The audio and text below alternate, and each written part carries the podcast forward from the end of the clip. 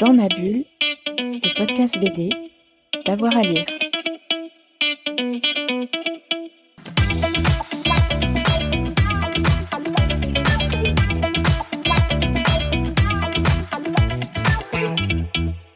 Que trouve-t-on dans la bibliothèque de Pierre Morel? Alors on trouve euh, dans les trucs qui m'ont marqué, il y a euh, comment ça s'appelle? Une vie dans les marges de Tatsumi, où il raconte toute l'histoire de, de ce petit groupe d'auteurs qui, qui ont créé le Gekiga. Et euh, sur des années, quoi. Et, mais parallèlement, il y a un autre bouquin qui raconte la même chose. Tatsumi parle de lui, du gars qui faisait Golgo 13 et d'un autre gars qui s'appelle Matsumoto. Et ce Matsumoto, il a fait euh, un peu le, le livre miroir de ça, euh, qui s'appelle Gekiga Fanatics, qui est les arts noirs, et qui raconte la même chose, mais vu d'un autre point de vue. Et c'est, euh, du coup, les deux sont complémentaires et sont super chouettes. Et euh, j'ai aussi le catalogue de l'expo de Tsuge, où il y a pas mal de textes euh, qui accompagnent le catalogue, qui racontent aussi cette période-là. Et moi, j'aime bien tout ça. Et qu'est-ce qui vous a marqué dans Une vie dans les marges?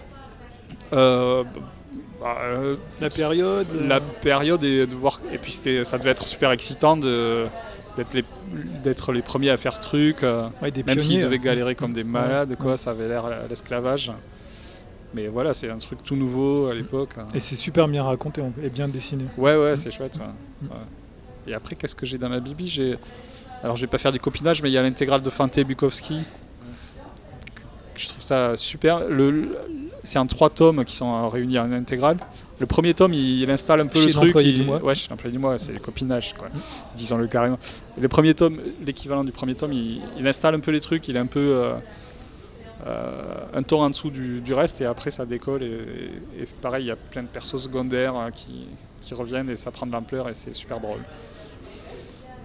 Je valide, oui. alors ça va. Euh, Et ensuite, qu'est-ce qu'on trouve? Ensuite, qu'est-ce qu'on trouve? Euh, Tu couperas l'hésitation, euh, je réfléchis. Euh, qu'est-ce qu'on trouve Euh, J'adore euh, Jean-Christophe Menu. Quand je- depuis que j'ai. Quel titre en particulier? Bah, J'adore livret de famille parce Ouais. que c'est le livre avec lequel un peu j'ai découvert, avec les Moon Comics à l'époque et tout. Mais j'adore son dessin.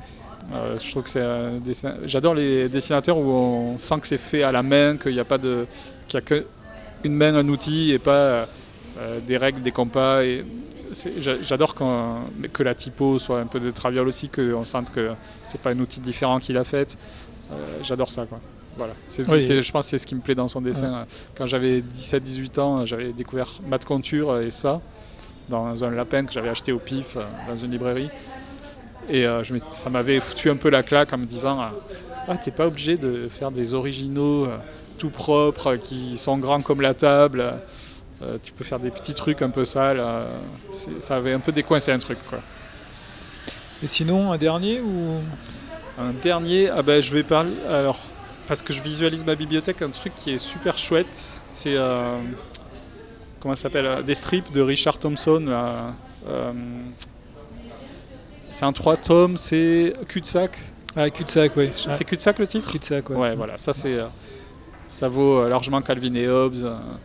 Enfin, je dis pas que c'est mieux ou pas, mais c'est, c'est- ça n'a rien à lui envier. euh, C'est super riche. Et l'édition française, je connais pas cette édition. C'est Urban, je crois. C'est urbain, oui. Je sais quoi, c'est Dargo, ça, non euh, Oui. mm, mm. Et euh, bon, voilà, j'ai pas de lien avec ces gens, je connais pas. Mais c'est chouette parce que c'est une version, euh, je sais pas si la version américaine est pareille, mais c'est commenté. En bas de chaque page, il y a Richard Thompson qui a commenté un peu les strips. euh, c'est- des fois, c'est juste une ligne, des fois deux, trois mots, mais c'est chouette à, à lire. Quoi. Et euh, est-ce que vous avez lu une BD récemment qui vous a vraiment, vraiment plu Quelque chose de récent Pour coller à l'actualité? De récent, alors là. euh, ça me, chaque fois qu'on me demande qu'est-ce que j'ai lu récemment, je sais pas répondre. C'est dur. Euh,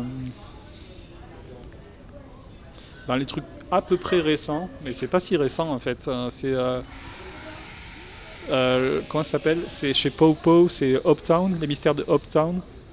Voilà, j'ai bien aimé ça.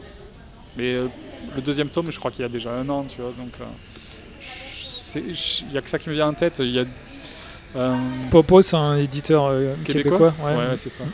Et ça, ça raconte quoi l'histoire? C'est une espèce de club des cinq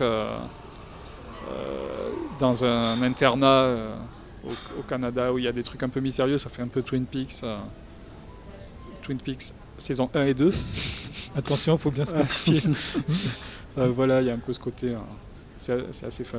Et puis le dessin, il, est, euh, il est un peu indatable. Quoi. Il fait vieillot, mais pas vraiment. Il y a un côté suranné, mais en même temps, Ouais, c'est ouais, agréable. Ouais. Mm.